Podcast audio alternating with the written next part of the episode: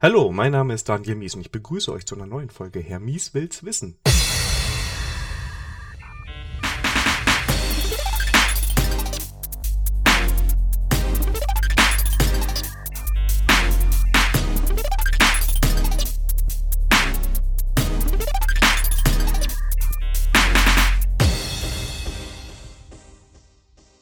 Heute mit dem Lukas zum Thema Ruby. Hallo Lukas. Hallo. Ja, Lukas, schön, dass du da bist. Ähm, InnoQ-Wochen bei Mies will's wissen. Denn du bist eine Kollegin von, äh, Kollegin, ein Kollege natürlich, von, von der Joy, die war letzte Woche da, was zu Closure erzählt. Genau. Trotzdem ähm, kannst du ja ein bisschen was erzählen. Was machst du denn bei der InnoQ so? Ja, ich bin äh, Senior Consultant bei der InnoQ und ähm, meine Hauptfelder sind auf jeden Fall das Web, äh, im Frontend, im Backend. Äh, ich beschäftige mich zudem auch äh, relativ intensiv mit äh, NoSQL-Datenbanken, äh, weil bevor ich bei InnoQ war, habe ich für eine NoSQL-Firma gearbeitet. Ähm, und äh, ja, meine Sprachen, mit denen ich mich da hauptsächlich beschäftige, sind Ruby und JavaScript. Das sind so meine Haus- und Hofsprachen. Und ähm, genau, äh, ich gebe außerdem Trainings ähm, zum zu JavaScript äh, und auch zu Web im Allgemeinen, Webarchitektur und sowas. Ähm, wir haben uns auf dem 34T3 kennengelernt. Mhm. Da bin ich rumgelaufen und habe irgendwie Leute gesucht, die nicht Nein gesagt haben, sich vom Podcast interviewen zu lassen. Die Folge verlinke ich. Ja. Ähm, und da habe ich dich getroffen. Wir haben im Vorgespräch gemerkt, dass wir fast Nachbarn sind, weil die InnoQ ja quasi hier um die Ecke Genau. von so links, wir sind heute In Monheim. Werden wir auch verlinken. Also nicht die Stadt, sondern InnoQ fällt mir gerade ein. Mhm. Ähm, und da sind wir auch, haben wir auch schon mal kurz über das Thema Ruby so ein bisschen gesprochen. Ne? Mhm. Und das ist mir auch bewusst geworden, dass ich echt keine Ahnung habe. ähm, du machst aber auch ähm, Podcast bei der InnoQ so ein bisschen, Genau. richtig? Also wir haben einen, einen äh, eigenen Podcast, der nennt sich der InnoQ Podcast. Ähm, da ist so das Konzept, dass wir die äh, Kolleginnen und Kolleginnen äh, zu verschiedenen Themen interviewen, ähm, aus dem Technologiebereich hauptsächlich. Äh, und ähm, der ist jetzt nicht mein Podcast, aber äh, in letzter Zeit habe ich da sehr viele Folgen gemacht und viele Leute interviewt. Ähm, genau. Und ähm, den mache ich und noch zwei weitere Podcasts. Und das sind welche? Das ist einmal äh, der Case Podcast, Conversations about Software Engineering, der ist auf Englisch und äh, da interviewen wir verschiedene äh, Leute äh, über äh, verschiedene Themen ähm, und äh, da bin ich so ein bisschen der Mensch im Hintergrund, der so ein bisschen dafür sorgt, dass immer regelmäßig Folgen rauskommen und Organisationskram. Ab und zu nehme ich auch mal eine Folge auf, aber nicht so ähm, hauptsächlich. Äh, die Joy, die äh, letztes Mal hier war, die äh, ist auch dabei und äh, interviewt da Leute. Äh, da kommt zum Beispiel demnächst eine Folge mit Richiki raus. Genau, und äh, der dritte Podcast, der unregelmäßigste, ist äh, die Nerdkunde. Äh, das ist so ein typischer Quassel-Podcast, äh, wo wir uns so ab und zu mal zusammensetzen, zu viert und über verschiedenste Themen äh, reden und ja, was da so vorkommt. Schön. Also wenn alles, alles verlinkt. Ähm, Nerdkunde weiß ich gar nicht, habe ich den abonniert? Wann war denn die letzte Folge von der Nerdkunde? Äh, zum, äh, nee, im Februar, glaube ich. Im Februar. Ja, gar nicht so lange her. Ja, wir haben gerade gesprochen, wir haben äh, über Podcasts und Hörverhalten und so, ne? Mhm. Und ähm, ich habe ja momentan noch so ein paar Freakshows im Weg. Aber seit Februar, Ich weiß es nicht, da muss ich auch gucken. Ja. Ansonsten hole ich alles ab, ab diesem Jahr nach. alles klar. Ja, Lukas, wir sind hier heute, um so ein bisschen über ähm, Ruby zu sprechen. Mhm. Und vielleicht fangen wir einfach mal ganz basic an. Mit den Grundthemen haben wir so ein bisschen besprochen. Was ist Ruby eigentlich? Mhm. Ja, also zu, zuerst allemal ist es eine Programmiersprache. Das kommt vielleicht überraschend.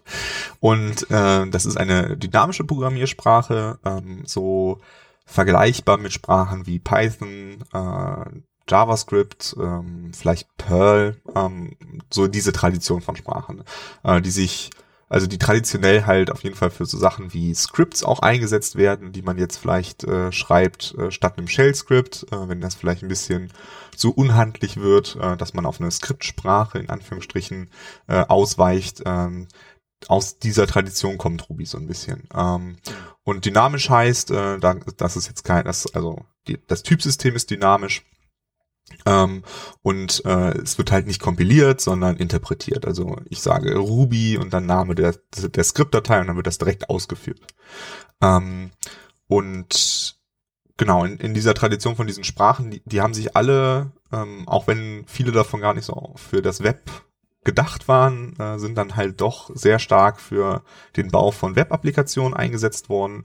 Äh, und das ist halt bei Ruby auch so. Und das war auch so ein bisschen das, was Ruby in die allgemeine Aufmerksamkeit äh, gebracht hat. Was nämlich an Ruby relativ ungewöhnlich ist, äh, ist, dass es ähm, die meisten Programmiersprachen kommen aus den USA ähm, und Ruby kommt aus Japan, äh, was halt relativ ungewöhnlich ist für so eine Mainstream-Programmiersprache. Ähm, und deswegen war es halt auch in Europa und in den USA relativ lange unbekannt, äh, bis dann halt äh, ein Entwickler, der David Hannemeyer Hansen, äh, Ruby für sich entdeckt hat und da drin die erste Version von Basecamp äh, geschrieben hat. Das ist ja so eine Software-as-a-Service-Angebot, was vermutlich viele kennen. Und ähm, da hat er Rails draus extrahiert. Ne, das Web-Framework, was auch wahrscheinlich viele kennen. Ähm, genau, und da kommt, also das ist so ein bisschen die Eckdaten von Ruby. Womit ich den ersten Kontakt hatte, glaube ich, wo ich es richtig wahrgenommen war mit Twitter. Die hatten doch auch mhm. lange Zeit massiv genau. auf Ruby on Rails gesetzt, richtig? Genau, äh, Twitter war sehr lange eine Ruby on Rails Anwendung. Genau. Und soweit ich weiß, aber ich meine, ist ja alles Closed Source, ne? aber soweit ich weiß, ist es auch bis heute so, dass Teile davon in Ruby on Rails gebaut sind.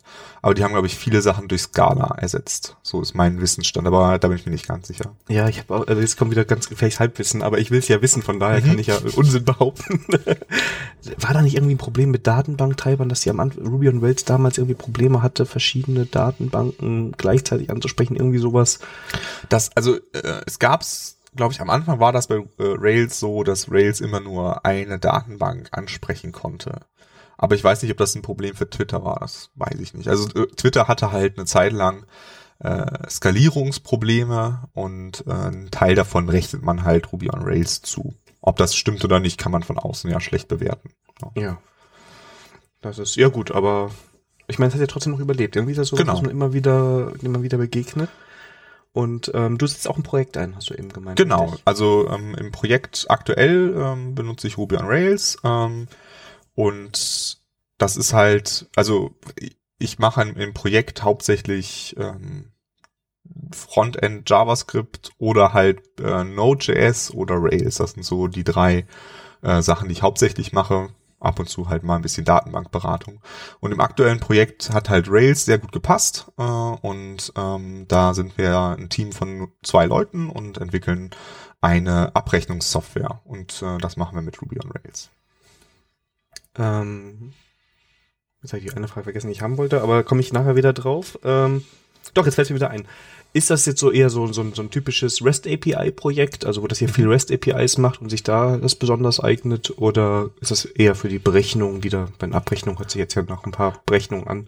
Genau, also es ist ähm, eine, ähm, wie, wie man manchmal vielleicht sagt, klassische Webanwendung, also eine Server-Side rendered äh, Webanwendung. Das heißt, da ist jetzt nicht im Frontend React oder Angular oder sowas. Ähm, das heißt, HTML wird direkt vom Server generiert. Äh, und das ist für mich äh, eine von den Stärken von Rails, äh, das äh, zu bauen. Also eine klassische, in Anführungsstrichen, Webanwendung. Aber ich könnte auch normal, wenn ich jetzt React nehmen wollte oder ein anderes genau, Framework. Genau, das könntest du auch machen. Ich, dafür kannst du auf jeden Fall Ruby benutzen. Ob ich dafür Rails benutzen würde, weiß ich nicht. Ich glaube, da gibt's andere ähm, Frameworks oder Libraries, die vielleicht besser passen. Ne? weil äh, Rails ist halt ein sehr umfangreiches Framework, was sehr, sehr viele Sachen mitbringt. Und viele davon sind halt auch einfach äh, für ein HTML-Rendering da. Also sowas wie C-Surf Protection und all diese Sachen, die brauchst du ja alle nicht, wenn du jetzt einen JSON-API baust. Ne? Und Verstehe, es gibt die Möglichkeit bei Rails, ähm, die ähm, also die Anwend äh, Anwendung zu generieren, dass sie nur JSON kann und kein HTML und dann strippt er halt viele Sachen raus, die so im Standard-Stack mit drin sind. Und das soll halt auch gut sein, das habe ich aber persönlich noch nie benutzt, äh, weil ich da dann eher zu sowas greife wie ähm, Sinatra, jetzt ein Ruby-Weg, das zu machen äh, oder halt Node.js, das dafür halt auch gut funktioniert für mich. Okay, bevor wir jetzt gleich mal, wir wollen gleich noch mal ein bisschen mehr über Ruby on Rails sprechen, mhm. aber wir hatten ja noch so ein paar Basic-Themen. Was mir gerade nur auffällt ist, es scheint so in der Ruby-Welt viele Dinge zu geben, die dann woanders kopiert werden. Weil Sinatra mhm. ist auch, auch so ein Ding, ich weiß, dass es API-Projekt äh, oder Tools gibt, die dann sagen, ja, wir sind genau wie Sinatra, jetzt mhm. nur für Programmiersprache XY. Ähm, Siehst du das auch so oder gibt es dann noch mehr Beispiele, wo das so ist? Oder? Ja, also Rails ist dafür definitiv ein Beispiel. Ne? Also viele, äh, ähm, also es gibt ja sogar teilweise Frameworks, die den Namen geklaut haben, wie jetzt äh, Groovy on Grails zum Beispiel. Ich glaube, das wurde dann später umbenannt, auch, weil der DHH das nicht so gern mochte. Äh, und ähm, äh, in Node.js gibt's Sales.js, äh, also Segel.js. Äh, das ist auch sehr Rails äh, inspiriert äh, und äh, in PHP zum Beispiel Cake äh, ist auch, äh, gibt auch selbst an, von Rails inspiriert zu sein, ähm, weil Rails halt zu dem Zeitpunkt ähm, schon Dinge vorangetrieben hat, die andere Frameworks überhaupt nicht hatten. Und das war halt gerade, äh, können wir auch gerne nachher beim Rails-Teil nochmal zukommen, waren halt gerade so Sachen wie man muss weniger konfigurieren, sondern äh, es gibt halt Konventionen, wenn man sich an die hält, dann funktioniert halt alles. Und das hat halt schon, äh, es gab da dieses berühmte Video, wo, äh, wo halt dann in fünf Minuten ein Block, eine Block-Engine gebaut wurde. Das haben, glaube ich, also ich weiß nicht, wie viele Leute das gesehen haben, aber sehr, sehr viele äh, Entwickler haben das gesehen. Und ähm, ich glaube, das hat vielen die Augen geöffnet, die halt vorher für so dieselbe Art, äh, das äh, etwas zu tun, äh, viel länger gebraucht hätten. Und da äh, ein Satz, den er da halt immer wieder drin sagt, ist dann halt, äh, guck, was ich alles nicht tun muss. Ne? Und das war halt so dieses, dieser Schritt, der viele inspiriert hat, halt zu sagen, komm, lass uns unsere Frameworks anders bauen, weil vielleicht können wir dann schneller zu Ergebnissen kommen. Und ich glaube, das hat halt, prägt auch bis heute viele Web-Frameworks, diese, diese Philosophie.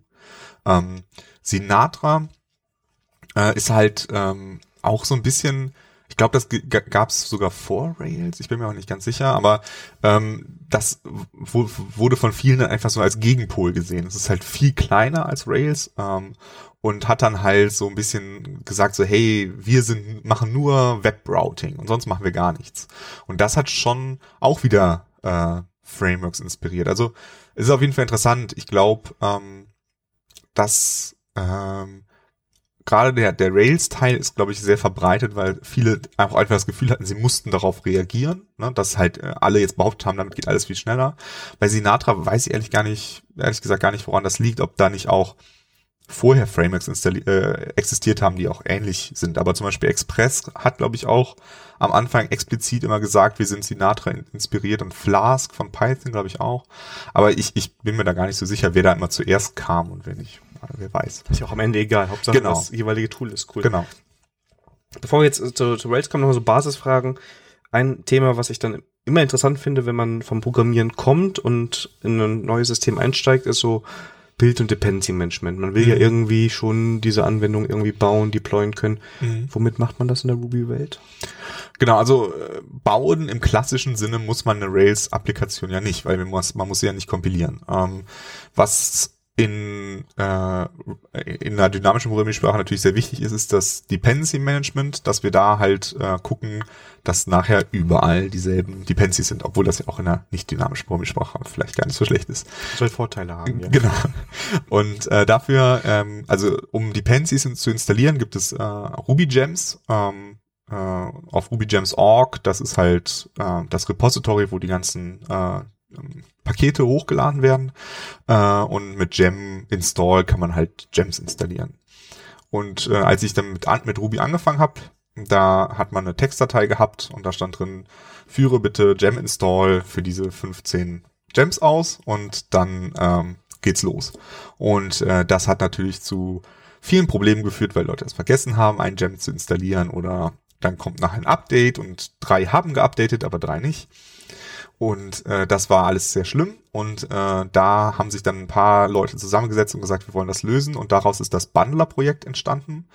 Und äh, Bundler ist dann halt mh, hm, ja so ein Dependency Manager quasi nochmal ein Level, äh, ein Abstraktionslevel höher. Das benutzt unten drunter halt Gem und ähm, sorgt dafür, äh, da gibt dann halt eine sogenannte Gem-File, da stehen untereinander die ganzen Dependencies und äh, dann sagt man Bundle und dann werden alle Dependencies in dieser Datei installiert.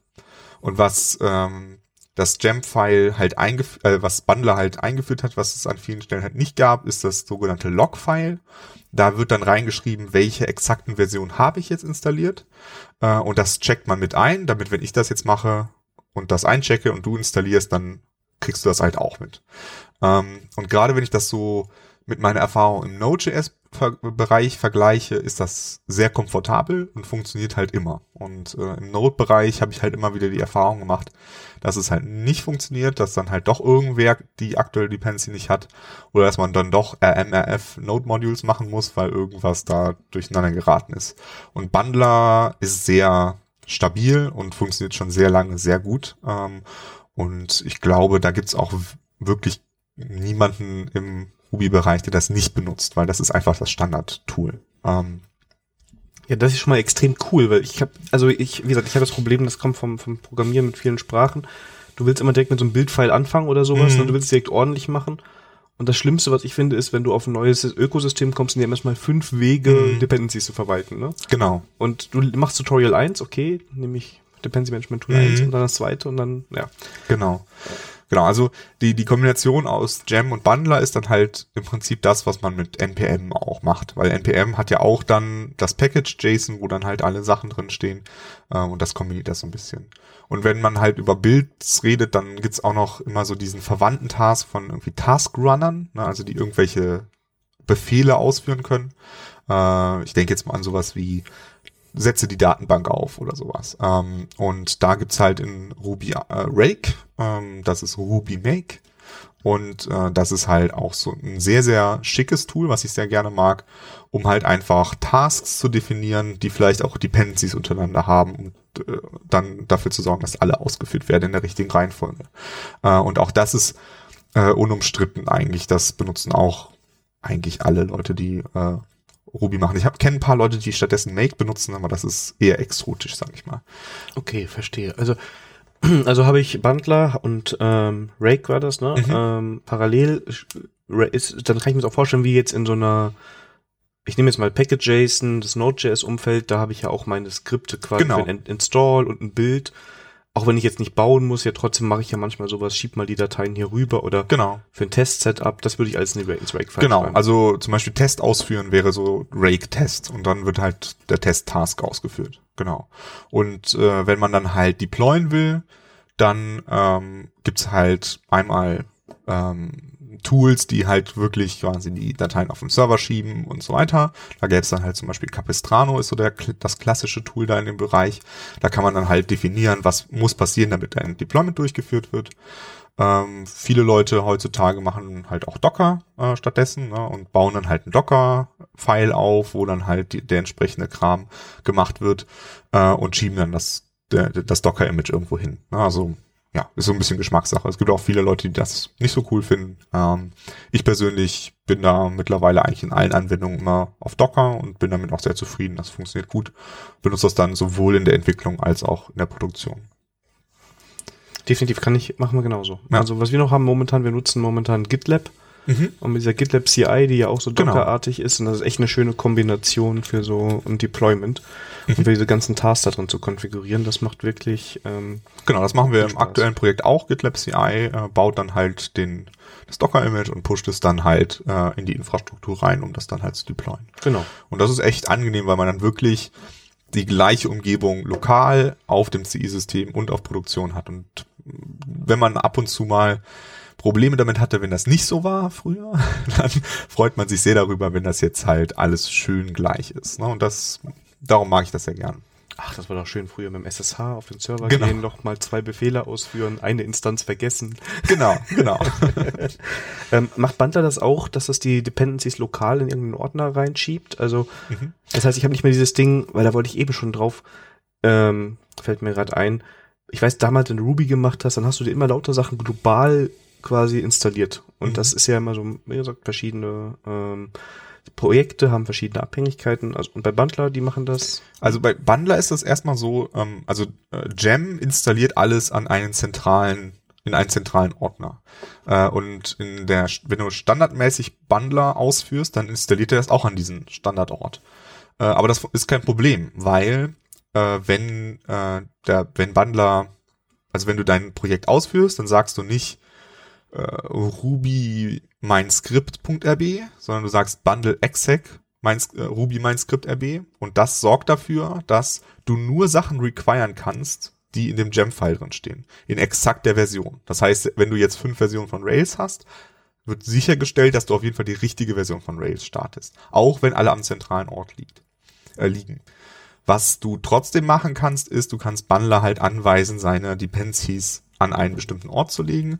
Und das ist auch gar nicht so unüblich. Einige Leute machen das halt für das, wenn sie das in Produktion schieben, dass sie äh, vorher das äh, Vendoren in Anführungsstrichen, also die ganzen Gems in einen Ordner innerhalb deines Projekts installieren, so ähnlich wie der Node Modules Ordner und das dann quasi mit zippen und hochschieben oder sowas.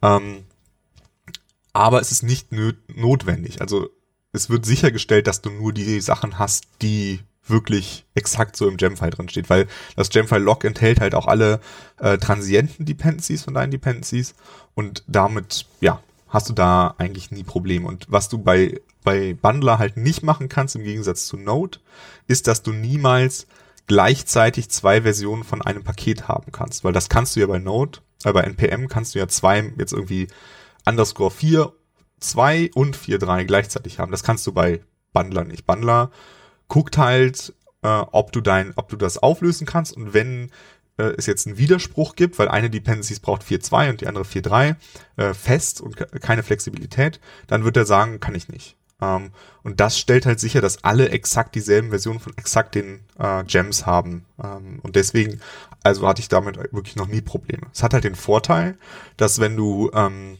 Bundle ausführst in einem neuen Projekt und du hast wieder Haupt, also zu 90 Prozent dieselben Gems, die du vorher hattest, bist du halt sofort fertig, weil du musst halt nichts mehr installieren.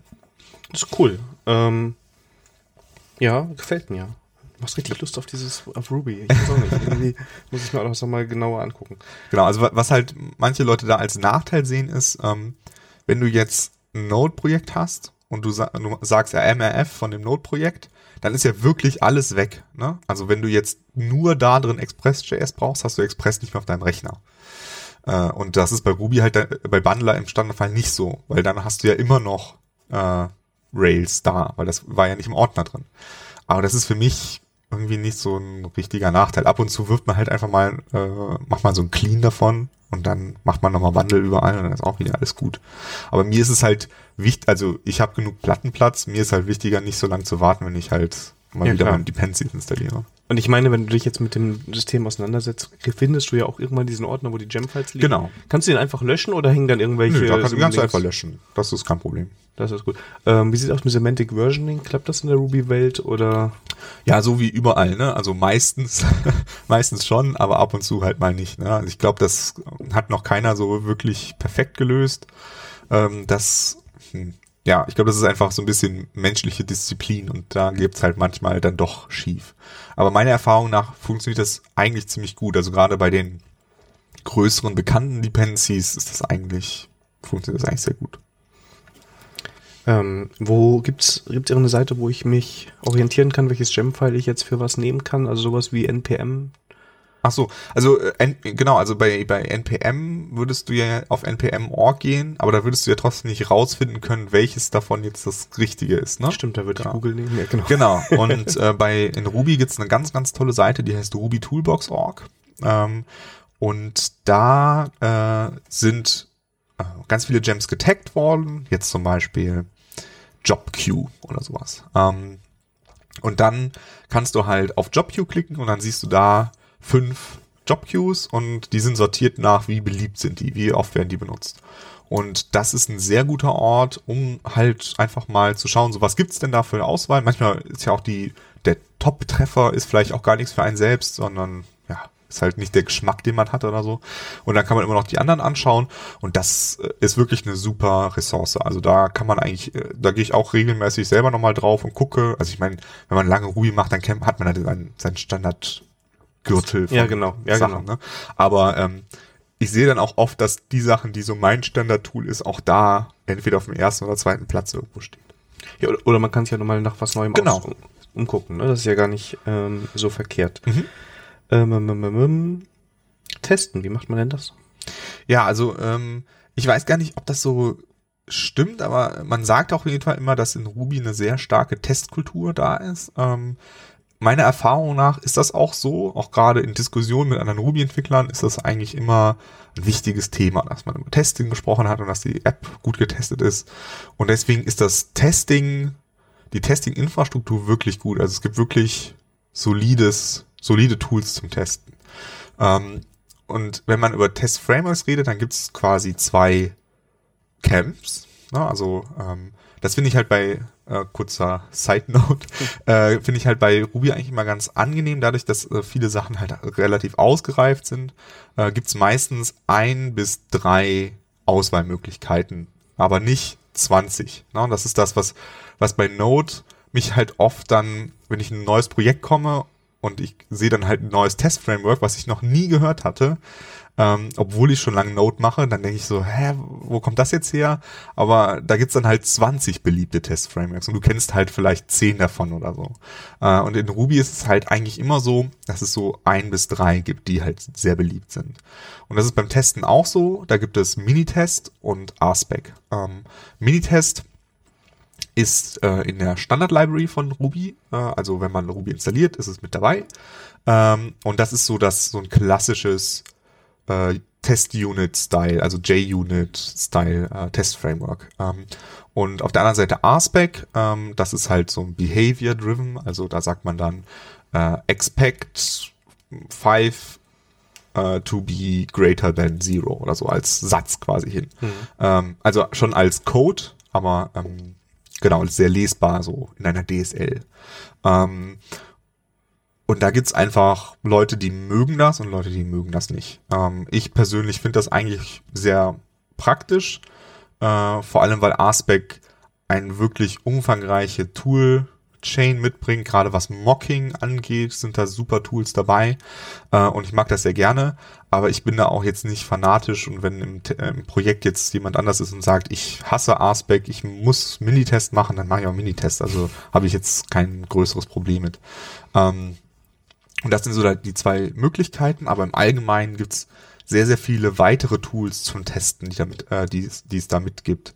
Beispielsweise äh, ein total cooles Tool ist äh, VCR, also wie die Kassetten, äh, die man damals, äh, wo man damals seine Fernsehsendung mit aufgenommen hat.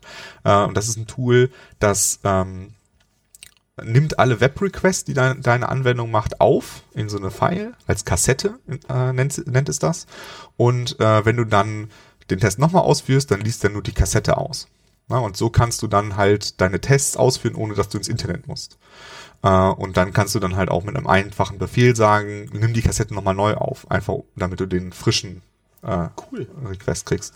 Und ähm, das äh, ist so ein Tool, das finde ich total großartig, ne? weil das brauche ich eigentlich fast immer, weil irgendeine Fremd-API fragt man ja irgendwie immer ab. Äh, und äh, das funktioniert einfach sehr, sehr gut und man muss halt eigentlich nichts machen, außer halt so hinschreiben VCR-Rekord. Und äh, wenn du dann weitere Requests machst, die nicht aufgenommen waren, dann wirft er halt dann auch eine Exception, was du ja vielleicht auch willst. Ne? Willst dann ja auch wissen, okay, ich habe jetzt doch noch einen Schritt mehr da, äh, dazu gemacht. Und äh, deswegen, das ist zum Beispiel so ein Tool, auf das ich eigentlich nicht verzichten will, wenn ich eine Webanwendung schreibe oder einen API-Client oder sowas. Kann ich diese Kassetten, sage ich jetzt mal, auch selber schreiben? Dieses, ja, du könntest die selber schreiben. Ähm, du kann, also du kannst sie zumindest editieren. Das habe ich auf jeden Fall schon gemacht. Ähm, aber wenn da jetzt zum Beispiel, wenn du jetzt äh, SSL, äh, TLS verschlüsselte Requests machst, dann ist natürlich auch der verschlüsselte Blob da drin. Ne? Ja, Den kannst du jetzt nicht so ja. gut editieren. Aber ähm, zum Beispiel die Header oder so könntest du editieren. Äh, was ich aber eigentlich häufiger mache, ist, ich check die ja mit ein und dann lösche ich die und lasse die nochmal neu rekorden und dann gucke ich mir das Diff an. Und das Diff ist dann halt lesbar bis auf die Bodies von den Dingern meistens. Ne? Äh, und das äh, mache ich schon, aber es ist jetzt nicht so ein Pers also es ist nicht dafür gedacht, dass du die von Hand schreibst und dann ähm, ja benutzt, sondern ja. die sollten schon recorded werden. Ja. Achso, weil ich habe jetzt gerade gerade dieser Use Case, du arbeitest mit irgendeiner API, die noch mhm. nicht fertig ist oder die du irgendwie anders mhm. nutzen willst und du willst die gemockt haben. Ne? Genau. Da, da gibt halt eine Library, die heißt WebMock. Ähm, und die wird von VCR auch unten drunter benutzt. Äh, wenn du das machen möchtest, dann würdest du halt ein WebMock schreiben äh, und das dann Ruby-Code und sagst dann halt, wenn folgende URL aufgerufen wird, mach das. Wenn folgende URL, mach das. Und das kannst du dann halt ähm, vorher schreiben, auch wenn es die API gar nicht gibt. Das ist eigentlich auch ganz cool. Auch cool, was es da alles gibt, genial. Mhm. Muss ich wieder viel verlinken heute in den Show Notes. Ja. Ähm, wow, und ähm, also du sagst, dass mit dem Testen, dass das nicht so ist, liegt vor allem an, dem, an den Möglichkeiten, die die Sprache, also was die, die Frameworks und Libraries da bieten. Genau, also ähm, was, was halt in, in Ruby ja so eine Eigenschaft ist, äh, die ich eben gar nicht erwähnt habe, ist, dass es halt ähm, vielleicht noch dynamischer ist, als man das von anderen Programmiersprachen kennt. Das heißt, du kannst zum Beispiel Methoden in der Standard-Library überschreiben oder, ähm, oder sowas. Ähm, das heißt, du kannst zum Beispiel alle HTTP-Requests, die rausgehen, stoppen mit so einer, mit so einem Tool. Du kannst halt sehr einfach einen Mock erzeugen. Du kannst halt einfach so ein Objekt erzeugen und dadurch, dass es keine Typen gibt, brauchst du kein Interface oder sowas zu schreiben, sondern du musst nur dafür sorgen, dass es halt dieselben Methoden bietet wie das andere Objekt. Und dadurch ist es halt relativ natürlich, solche dynamischen Testdinge zu schreiben. Ähm, und dadurch haben sich halt auch viele von diesen coolen Tools entwickelt. Ein anderes Beispiel ist zum Beispiel Timecop. Äh, da kannst du sagen, führe den Test aus und tu so, als wäre die Uhrzeit 12.03 Uhr. Und wer schon mal Tests geschrieben hat, die zeitabhängig sind, der weiß, dass das schon mal ganz praktisch ist. Äh, und was der halt macht, ist intern halt einfach die äh, API, die Zeit zurückliefert, einmal zu überschreiben und zu sagen, hier, es ist 12.03 Uhr. Und ähm, ich glaube, da kommt das so ein bisschen her, dass, ähm, dass diese Kultur sehr stark ausgeprägt ist. Ein anderer Grund ist, dass viele der frühen Ruby-Entwickler und Entwicklerinnen halt äh, Smalltalk vorher gemacht haben. Ähm, weil Ruby halt einige Inspiration auch aus Smalltalk zieht und äh, in Smalltalk war auch eine relativ ausgeprägte Testkultur und ich glaube, das hat sich dann halt einfach übertragen in diese Welt und äh, darum gibt's da halt einfach sehr, sehr viele sehr gute Tools, wenn man Tests schreiben möchte. Cool. Du machst richtig gut Werbung, das kann ich schon mal sagen. Ja? ähm, jetzt haben wir eben schon mal so ein bisschen angefangen, ähm, von Rails zu sprechen. Vielleicht willst du noch mal kurz so einen Überblick geben, was Rails genau kann und macht? Mhm. Also Rails ist ein, ein Web-Framework ähm, und äh, darunter verstehen verschiedene Leute verschiedene Dinge. und ähm, was manchmal da als Begriff verwendet wird, ist so Full-Stack-Web-Framework, äh, was bedeuten soll, dass es quasi alles mitbringt, was man braucht, um eine Webanwendung zu bauen. Das bedeutet, da ist ein äh, Datenbankadapter mit dabei. Da ist äh, Routing mit dabei. Da ist aber auch Jobqueues mit dabei, E-Mail-Versand äh, und solche Sachen. Die sind alle mit in dem Framework inbegriffen. Und ähm, der Fokus von Rails ist definitiv so diese klassische HTML ausliefernde App, weil das auch so ein bisschen die Überzeugung ist äh, vom Core-Team, dass das eine gute Idee ist und auch meine Überzeugung ist, dass das für viele Anwendungen der richtige Ansatz ist. Ähm, jetzt im Vergleich zu, ich baue eine JSON-API und baue kleinseitigen Code. Ähm, und das ist auch so die, die Stärke von, von Rails, solche Anwendungen zu bauen. Äh, und es bringt halt einfach sehr, sehr viel mit. Und dafür wird es halt von manchen Leuten auch kritisiert, ähm, weil es halt doch sehr umfangreich ist. Also es ist jetzt halt kein kleines Mini-Framework oder so, sondern es ist ein sehr umfangreiches Framework. Ähm, und wenn man dann halt mit ein, zwei Aspekten nicht so zufrieden ist, dann ist man vielleicht unzufrieden mit dem ganzen Framework. Äh, mit der Zeit hat sich das aber auch entwickelt, dass man Teile austauschen kann. Beispielsweise ist der Standard in Rails, dass man Minitest benutzt. Wenn man aber RSpec mag, dann kann man mit einer Flag sagen, benutzt stattdessen RSpec. Äh, wenn man äh, jetzt diesen Datenbankadapter nicht will, kann man den auch rauswerfen. Ähm, aber man muss sich halt schon darüber bewusst sein, umso mehr man von diesem Standardweg abweicht, umso schwerer wird es sein, äh, viele von diesen Standard-Gems zu benutzen, weil die verlassen sich natürlich auch ein bisschen darauf, dass du auf diesen Standard-Stick aufsetzt.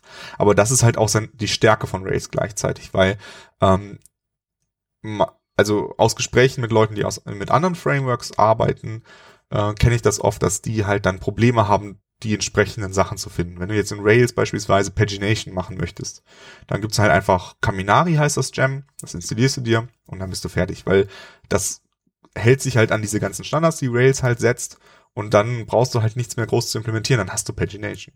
Und dadurch kannst du halt sehr schnell Anwendungen bauen. Dadurch kannst du natürlich auch sehr schnell Tausende von Gems ansammeln. Das ist so eine Krankheit, äh, die viele Rails-Anwendungen haben. Aber wenn man das ein bisschen bewusst tut und auch Gems auswählt, die vielleicht gut gewartet sind oder halt ähm, ja einfach viel benutzt sind, dann kann man natürlich auch auf Standardwege setzen, wo man sich darauf verlassen kann. Das haben schon viele Leute benutzt und das stürzt nicht ab, wirft keine Exceptions. Das äh, Security wurde da schon häufiger geprüft und und so weiter. Und da kann man halt dann auf diesen ganz, also es ist nicht nur Rails, sondern das ganze Ökosystem da drum, auf das man halt zurückgreifen kann. Und wenn man sich da halt so ein bisschen reingefuchst hat, dann kann man halt viele von diesen Standardsachen, die man eigentlich in jedem Projekt braucht, halt sehr schnell einfach fertig bauen. Also ganz viel nach dem Motto Convention over Configuration. Genau, also mit Convention over Configuration ist halt vor allem gemeint, dass also zu dem Zeitpunkt, als Rails entstanden ist, äh, war halt so das, was man halt über Java Frameworks gesagt hat. Ich möchte Java überhaupt nicht bashen, ich habe überhaupt gar keine Abneigung gegen Java, äh, ist halt einfach nicht meine Sprache. Aber ähm, in, in, zu dem Zeitpunkt hieß es zumindest, dass man in Java immer sehr, sehr viel XML schreiben muss, um alles zu konfigurieren, wo was ist und so weiter. Dass man halt quasi mehr XML als Java schreibt. Und das hat halt äh, den DHH, also den Erfinder von Rails, sehr gestört. Und er hat halt ähm, gesagt, ich möchte eigentlich gar keine Konfiguration schreiben, sondern ich möchte, dass eigentlich alles ein Default hat, der sinnvoll ist, den ich meistens haben möchte. Und wenn ich davon abweiche, kann ich es halt ändern. Und das ist dieses Convention over Configuration. Also zum einen sind alle Arten von Konfigurationen, die man schreibt, eigentlich immer Ruby-Code und nicht äh, jetzt XML oder JSON oder YAML oder so. Ähm, und zum anderen, wenn du sie weglässt, dann gibt's halt einen Standardwert, der sinnvoll ist. Und ähm, das äh, macht Rails halt sehr intensiv. Und äh, man merkt dann aber auch, wenn man jetzt wirklich an einer Stelle abweichen will von diesem Standardweg, dann tut's halt auch weh, ne? weil dann gibt's halt Sachen, die dann vielleicht nicht mehr gut funktionieren. Aber meiner Erfahrung nach sind das alles vernünftige Entscheidungen, die, wenn ich jetzt sage, okay, hm, ist ein bisschen Geschmackssache, vielleicht ist das, finde ich das jetzt persönlich nicht so toll, dann ist es immer noch okay. Also es ist jetzt nie eine schlechte Entscheidung. Äh, und die Sachen, die wirklich sehr fragwürdig sind, die kann man halt wirklich rauslassen. Also es gibt halt manche Sachen, äh, wie zum Beispiel gibt es einen äh, Teil des Frameworks, der dafür sorgt, dass du, ähm, wie heißen sie nochmal? Websockets, genau. Äh, so eine Websocket-Lösung, ähm, die damit dabei ist und die ist halt so ein bisschen, hm, mittelmäßig. Und äh, die kann man halt einfach rauslassen. Und dann ist halt auch nichts kaputt. Also da verlässt sich auch nichts drauf, dass es da ist. Und dann sagst du einfach, skip, Web, äh, skip die WebSocket Library und dann ist die einfach nicht da. Und äh, da, das hat sich halt einfach mit der Zeit verbessert. Also in Rails 2 oder so, da war das noch wirklich sehr fest verdrahtet. Äh, mittlerweile kann man wirklich sehr frei dann Sachen austauschen, äh, die halt üblicherweise Sachen sind, wo Leute sich beschwert haben, dass sie halt so gemacht sind. Und äh, das klappt meiner Erfahrung nach sehr gut. Ähm, du hast gerade schon die Version erwähnt, Rails 2, aktuell ist also 3 oder? Nee, 5. 5? Ach, das ist ja, ja. schon. genau, also 3 war halt äh, so ein Augenblick, wo halt sehr viel sich geändert hat. Ähm, damals hat halt Rails sich mit einem anderen Framework zusammengetan, das hieß MERP. Und äh, die haben quasi fusioniert und daraus ist dann Rails 3 geworden. Und MERPs Stärke war halt diese Konfigurierbarkeit. Und das haben sie halt quasi in Rails übernommen. Und seitdem ist Rails halt sehr anpassbar oder ziemlich anpassbar. Wie einfach wechselt man da die Version? Ist das so, ach, ich aktualisiere mal die Gems auf eine neuere Version, dann klappt eine Standardanwendung oder ist das mit Schmerzen verbunden? Also von zwei auf drei, das war ein sehr schmerzhafter Schritt. Äh, den haben halt manche bis heute nicht gemacht, äh, weil da halt doch so viele Änderungen drin waren, dass manche Leute es einfach nicht geschafft haben. Ganz berühmter Fall davon ist GitHub, was ja auch eine Rails-Anwendung ist. Ähm, und die haben, ich glaube, bis letztes Jahr einen eigenen Fork von Rails 2 gehabt, damit die, also den sie selber Security gepatcht haben, damit die weitermachen konnten. Und jetzt sind die, glaube ich, auf Rails 4 gerade gelandet. Ähm, das war aber ein wirklich langes Projekt, wo jemand das gemacht hat. Ähm, zum Beispiel der Übergang von 3 auf 4 oder von 4 auf 5 der ist, so für eine normal große Anwendung so im Ein-Tag-Bereich gewesen. Also ist jetzt nicht was, wo man einfach schnipst und ist fertig, äh, aber ähm, ist jetzt auch kein Riesenakt gewesen, meiner Erfahrung nach. Aber wenn man jetzt eine wirklich große Anwendung hat, wenn man jetzt an sowas denkt äh, wie GitHub, äh, Basecamp oder Shopify oder sowas sind ja wirklich große Rails-Anwendungen.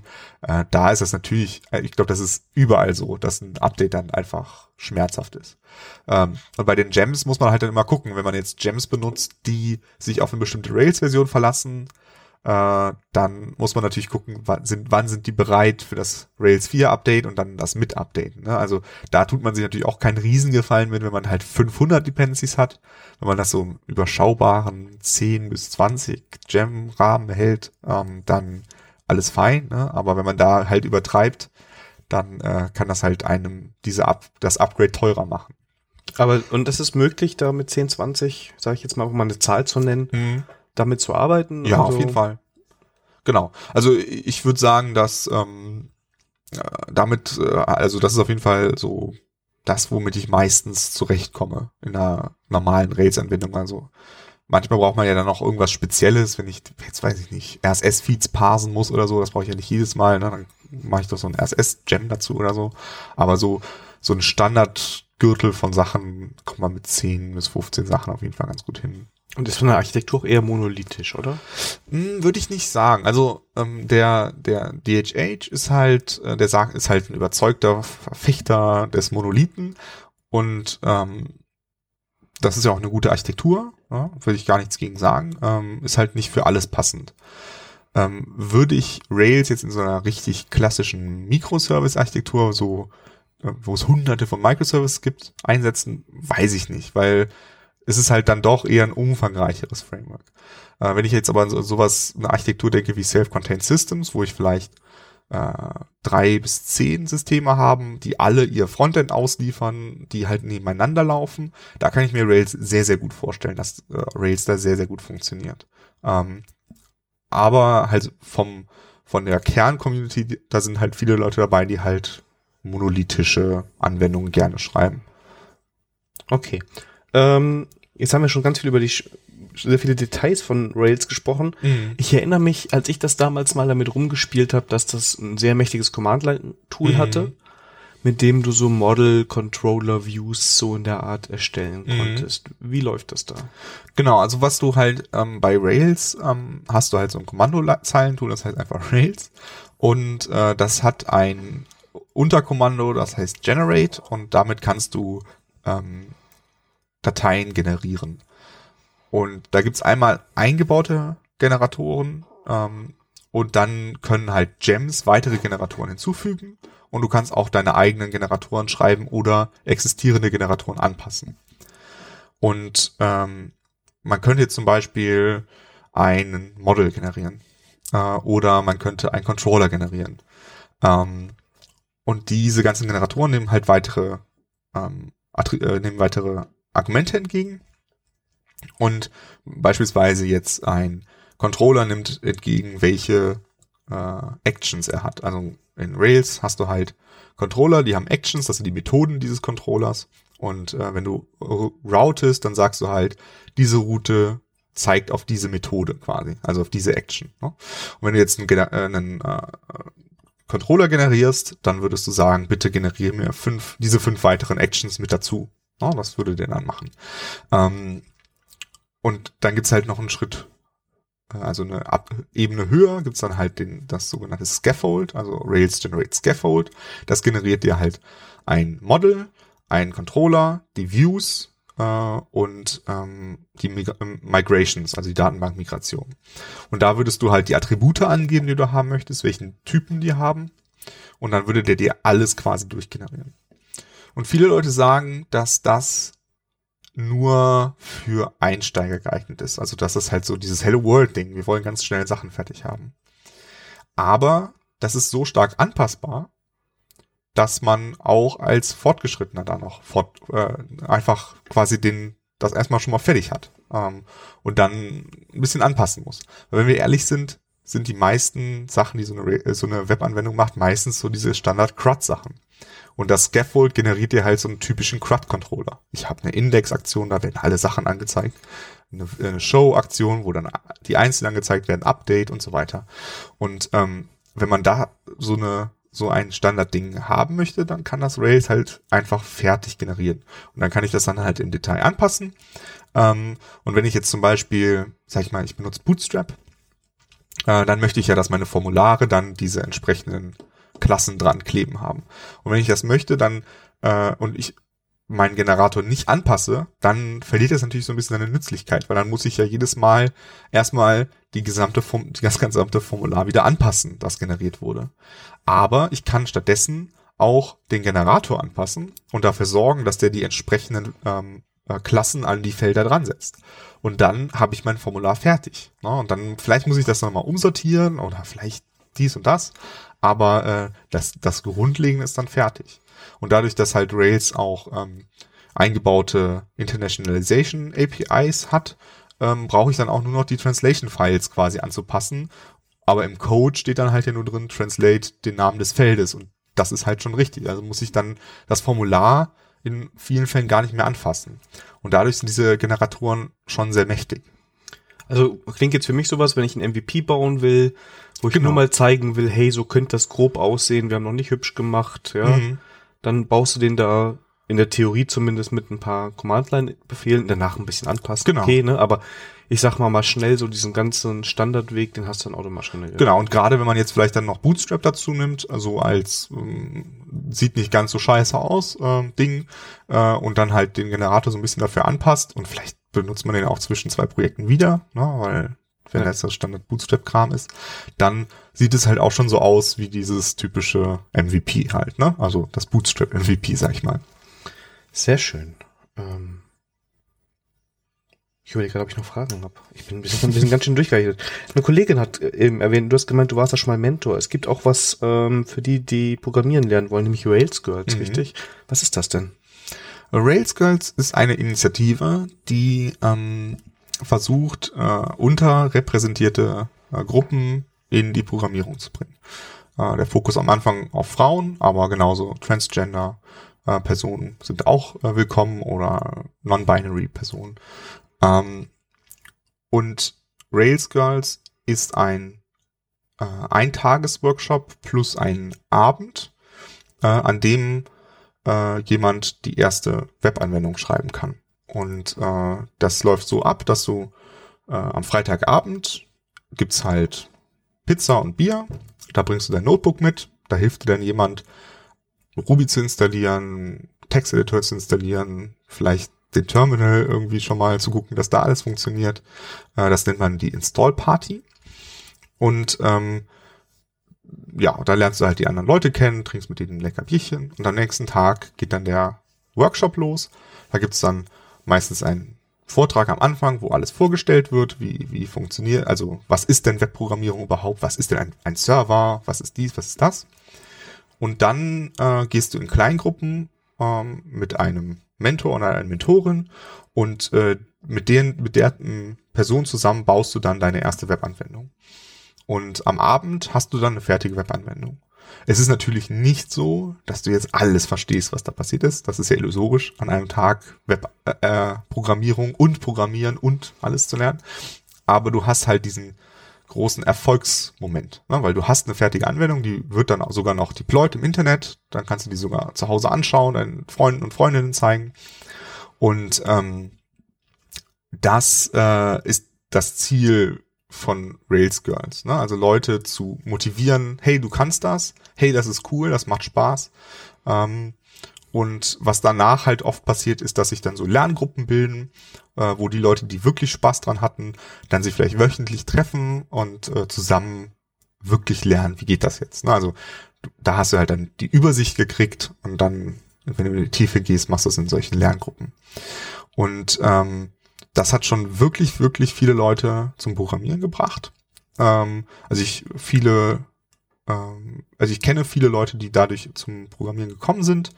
Und das hat halt auch dazu geführt, dass gerade in der Ruby-Community mehr Frauen sind, als ich das auf vielen anderen Konferenzen zum Beispiel äh, gesehen habe.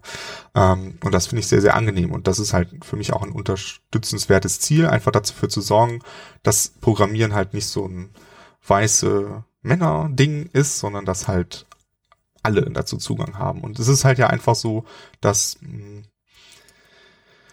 Leute nicht dazu ermutigt werden, die vielleicht, also gerade Mädchen werden halt, ähm, kenne ich aus dem, aus so Programmieren mit Kinderaktionen, dass halt Mädchen dann halt eher so gesagt, hey, das ist doch eigentlich nichts für dich und so. Und wenn du halt als Junge dann schon mit zehn dein erstes Programm schreibst und als Frau dann erst mit 18, dann hast du dann vielleicht schon dich dafür entschieden, was ganz anderes zu machen. Und Rails Girls versucht da halt gegenzusteuern und die Leute halt auch zu zeigen, hey, das ist wirklich was für dich, auch wenn dir viele Leute gesagt haben, das ist nichts für dich. Ähm, und deswegen macht mir das halt auch Spaß, da mitzuhelfen. Auch wenn ich mich jetzt persönlich äh, so ein bisschen mehr auf Coder Dojo ver verschoben habe, also Programmieren mit Kindern, ähm, wo ich dann auch gucke, dass möglichst viele Mädchen dabei sind, äh, um denen halt zu zeigen, frühzeitig zu zeigen, dass das was für die ist. Ähm, aber äh, ich finde Great Skills weiterhin sehr cool und äh, es ist eine super Community und das hat halt auch einfach die, die ähm, Ruby-Community verbessert und äh, toller gemacht. Gibt's glaube ich, auch in Köln, richtig? Ja, also mh, also ich weiß von Berlin, glaube ich. Berlin ist, glaube genau. ich, jedes Community-Event, das es gibt, mm. einmal in Berlin. Genau, also Rails Girls ist ja jetzt erstmal eigentlich so eine ähm, einmalige Veranstaltung. Und die gab es auch schon mehrfach in Köln. Ähm, aber aktuell ist keine geplant und ähm, ja, die Gruppe, die das gemacht hat, ist auch gerade nicht so aktiv. In Berlin zum Beispiel ist es wirklich ein monatlicher Workshop oder zweimonatiger Workshop. Ähm, äh, aber ähm, es gibt halt durchaus äh, ja, mehr als Berliner äh, Rails Girls, aber ähm, zum Beispiel in München, die sind relativ aktiv jetzt geworden. Ähm, aber ja, alle anderen könnten natürlich wieder aktiver werden. Aber ich glaube, da gibt es eine zentrale Webseite und die können wir in Show Notes genau. linken und dann mhm. findet man was. Da werden äh, die Workshops angekündigt und da kann man halt sehen, was da so wo, welche Gruppen es gibt und so und welche Lerngruppen es gibt. Es gibt eine, einmal die Seite von den Rails Girls, aber es gibt auch die von diesen Lerngruppen und äh, da kann man bestimmt auch noch finden, wer da so aktiv ist. Und ansonsten Coda Dojo hast du erwähnt, das mhm. gibt's aber in Köln, da bin ich genau, ziemlich sicher. Das, ne? ja. Da bin ich mir auch sicher, weil ich das organisiere. ähm, genau, das ist halt äh, jeden Monat ähm, und äh, das äh, freut sich auch immer darüber, wenn weitere Mentoren dazukommen. Ähm, hat hat jetzt nichts mit Ruby zu tun in dem Sinne, äh, weil also auch Rails Girls ist halt Ruby on Rails ähm, und äh, Coda Dojo ist halt alle Technologien. Also wir machen da Frontend, wir machen äh, Rails, PHP, 3D-Programmierung machen wir mit manchen, die das cool finden. Äh, Minecraft programmieren mit JavaScript zum Beispiel ist auch sehr beliebt. Ähm, und da freue ich mich natürlich auch wirklich, wirklich immer über Leute, die da Lust haben mitzuhelfen, weil wir haben sehr, sehr, sehr viele interessierte Kids äh, und wir müssen jeden Monat vielen Leuten sagen, ihr könnt leider nicht kommen, weil wir haben nicht genug äh, Coaches. Also wer da Lust hat zu coachen, gerne bei mir melden. Äh, alle, die da mitmachen, machen das ehrenamtlich. Das ist ein reines Leidenschaftsprojekt, äh, um mehr Leute, also mehr äh, Leute zum Programmieren zu bringen. Ähm, auch äh, gerade Mädchen zum Programmieren zu bringen, die halt äh, vielleicht ähm, dazu nicht ermutigt werden äh, an vielen Stellen. Äh, und das ist so unsere Mission als Coder Dojo. Wenn man da dich kontaktieren möchte, ähm, am besten über Twitter? Über Twitter ähm, äh, gerne, at Moonbeam Labs, können wir auch nochmal in die Shownotes schreiben. Äh, gerne auch einfach mir eine Mail schreiben, können wir auch in die Shownotes schreiben. Ähm, da alles, Brieftauben, ja. wenn ihr meine Adresse findet, geht das auch. Und ich muss auch kurz Werbung machen für Jugendtech. Das kennst du oh, ja. auch. Genau, das ist das wichtig. ist jetzt im Mai Mhm. Diesmal bin ich leider nicht dabei. Das ist richtig blöd für mich gelegen gewesen. Aber das gibt's auch deutschlandweit und ähm, auch da geht's genau darum, Leute, junge Menschen zum Programmieren zu bringen.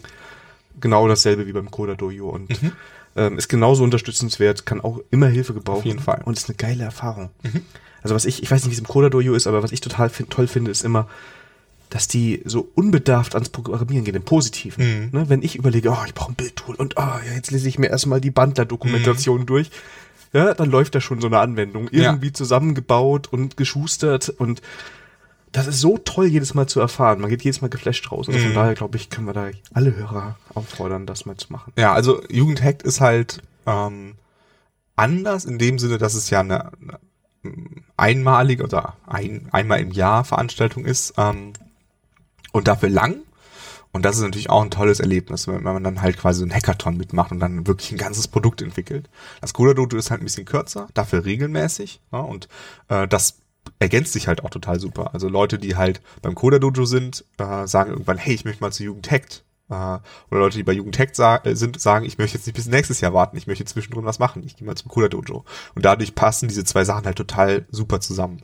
Und da gibt's einfach auch viel Kooperation zwischen. Also äh, zwei von unseren ähm, Mitgliedern äh, sind halt immer bei Jugendhackt ähm, und sind da auch total begeistert von. Und ich kann beides wirklich empfehlen, weil es ähm, gerade wenn man halt zwischendurch mal denkt so, oh, manchmal geht mir das Programmieren so auf den Nerv. Ja, hat man ja manchmal so. Ne? Ähm, wenn man dann sieht, wie ein, ein Kind, was natürlich überhaupt nicht so viel programmieren kann wie man selbst, mit voller Begeisterung irgendwas baut und, äh, und du denkst so, cool, ne? das, das motiviert mich und ich habe dann wieder richtig Bock weiterzumachen.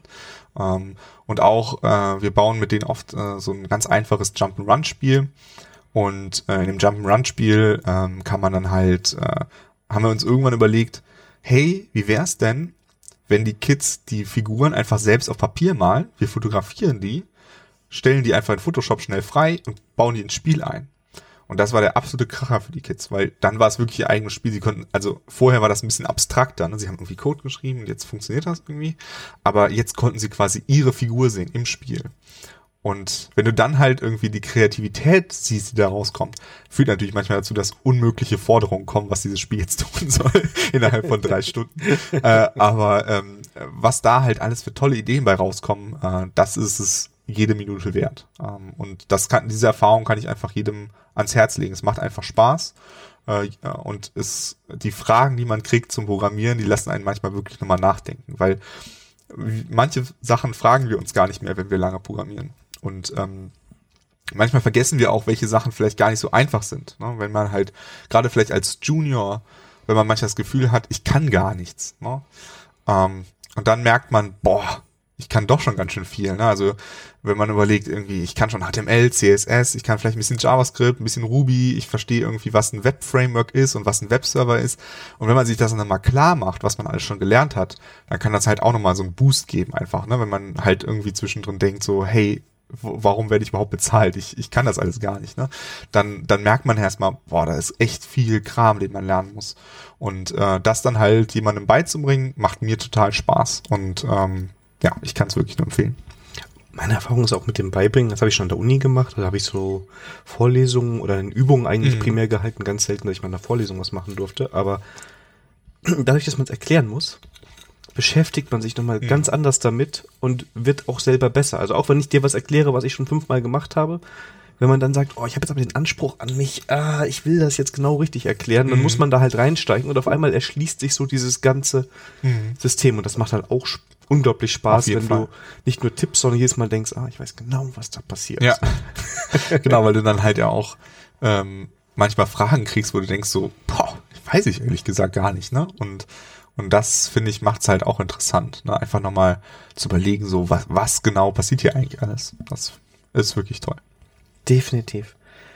Lukas, ich glaube, wir sind durch die Themen durch. Hast du noch Links oder Bücher, irgendwas, was man für Ruby, um nochmal zum Ursprungsthema zurückzukommen, ähm, lesen kann oder sollte? Irgendwas, wo du sagst, das sind gute Einsteigs mhm. Einsteigerwerke? Keine Ahnung.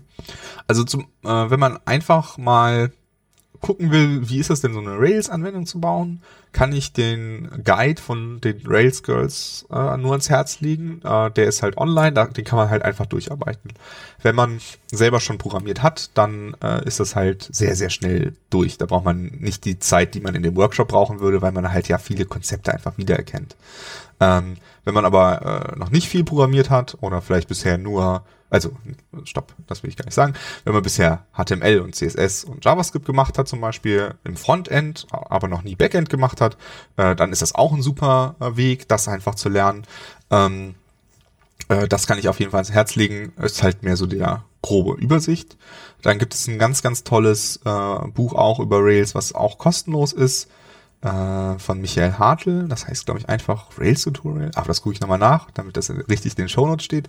Ähm, das ist ein ganzes Buch über Rails äh, und das ist kostenlos. Äh, da kann man aber auch was spenden, wenn man es wirklich cool fand. Ähm, und ich finde es wirklich gut. Ähm, das ist dann wirklich von A bis Z Rails durch. Ähm, Ruby selbst, äh, da gibt es einmal, äh, wenn man einfach mal Ruby ausprobieren will, gibt es dieses Try Ruby. Ähm, das ist so eine Online-Rappel mit Tutorial, wo man das so ein bisschen durchspielen kann. Das finde ich bis heute einfach klasse. Das ist ein bisschen witziger gemacht, also ist nicht bierernst. Ähm, und da kann man einfach mit Ruby rumspielen.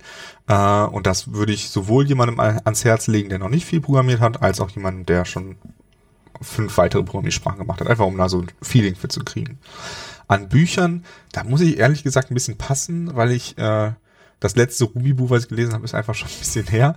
Äh, also ne, Einstieg in Ruby. Ähm, da gibt's auf jeden Fall coole Bücher. Es gibt halt eins von O'Reilly, was, glaube ich, sehr gut ist. Und dann gibt's halt den Klassiker, ist das von Pragmatic Programmers, das äh, Ruby-Buch. Äh, das ist, glaube ich, auch bis heute so das Standardwerk. Also das habe ich damals auf jeden Fall auch gelesen und das war super. Also es ist halt sehr umfangreich, äh, enzyklopädisch so ein bisschen. Aber ich finde, genau. wenn es schon so mit Try Ruby schon so eine Plattform gibt, wo man mal genau. einsteigen kann, mhm. Und wahrscheinlich wechselt man dann ja schon relativ schnell zu Sinatra oder Rails und sagt, okay, jetzt will ich auch was, genau. was bauen. Mhm. Genau, also Ruby, ich möchte damit gar nicht sagen, dass Ruby nur für Webentwicklung geeignet ist. Ruby kann man auch für viele andere Sachen toll benutzen. Ähm, für mich so eine Sache wäre halt zum Beispiel auch Command-Line-Applikationen bauen. Das, da ist Ruby wirklich stark drin. Ähm, und das ist auch mein Go-To-Tool dafür eigentlich immer, weil es da einfach super schnell geht. Ähm, aber äh, klar, ein, ein großer Stark Stärkepunkt ist halt die Webentwicklung. Da gibt's einfach super viele Tools und super viele Tutorials und was weiß ich. Ähm, Homebrew am Mac ist doch, glaube ich, auch in Ruby geschrieben. Genau. Mhm. Und Vagrant zum Beispiel ist auch in Ruby geschrieben. Genau, das sind halt so Tools, die äh, einfach, ja, äh, aus der Ruby, aus dem Ruby-Ökosystem irgendwie rausgewachsen sind, als, als, äh, haben wir irgendwie als Shell-Skripte irgendwie mal angefangen und wurden dann zu Ruby-Anwendungen. Äh, cool.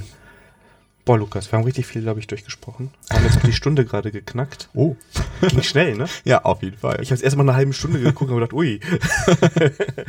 ähm, ja, Lukas, ich danke dir für deine Zeit. Sehr gerne. Ähm, gerne wieder. Mhm. Ähm, Lad mich einfach nochmal ein. Ja, machen wir auf jeden Fall. ähm, ja, die nächste Folge, also es war jetzt Folge 23. Wow, herzlichen Glückwunsch. Ja, ist schon, ne? Alle ja. zwei Wochen. Ähm, ich glaube, diese Folge kommt jetzt ein bisschen später als die anderen, aber sei schon drum. Ja, ich habe ja bei dem 34T3 sogar Folgen aufgenommen, die kann ich hier reinzählen. Also wir sind mhm. schon, es wird langsam. Und ähm, ja, also folgt dem Lukas bei Twitter, ähm, abonniert den Kate Post, Case Podcast, den InnoQ Podcast und die Nerdkunde. Ne? Mhm. Alles volle Programm, alles aus den Show Notes. Wir hören uns wieder in zwei Wochen. Ich weiß noch gar nicht zu welchem Thema, beziehungsweise Vielleicht weiß ich das sogar schon. Ich muss gerade überlegen. Ich muss mal. Ich habe mit dem Kollegen schon gesprochen. Der hat was zum Thema Chaos Engineering gemacht. Mhm, cool. Ähm, in einem Spring Boot Kontext eine Anwendung, dass du dann quasi deine Spring Boot Anwendung da drin laufen lassen kannst. Und wir hatten vor, bald eine Folge aufzunehmen. Vielleicht mhm. ist das schon die nächste, ansonsten irgendwas anderes. Alles klar. Ja. Also vielen Dank ähm, den Hörern, vielen Dank für eure Zeit. Äh, Feedback immer gerne per Twitter, Herr Mies oder im Blog oder wo auch immer ihr wollt, wie ihr mich auch immer erreichen könnt. Ähm, ja, vielen Dank und bis bald. Macht's gut. Tschüss. Tschüss.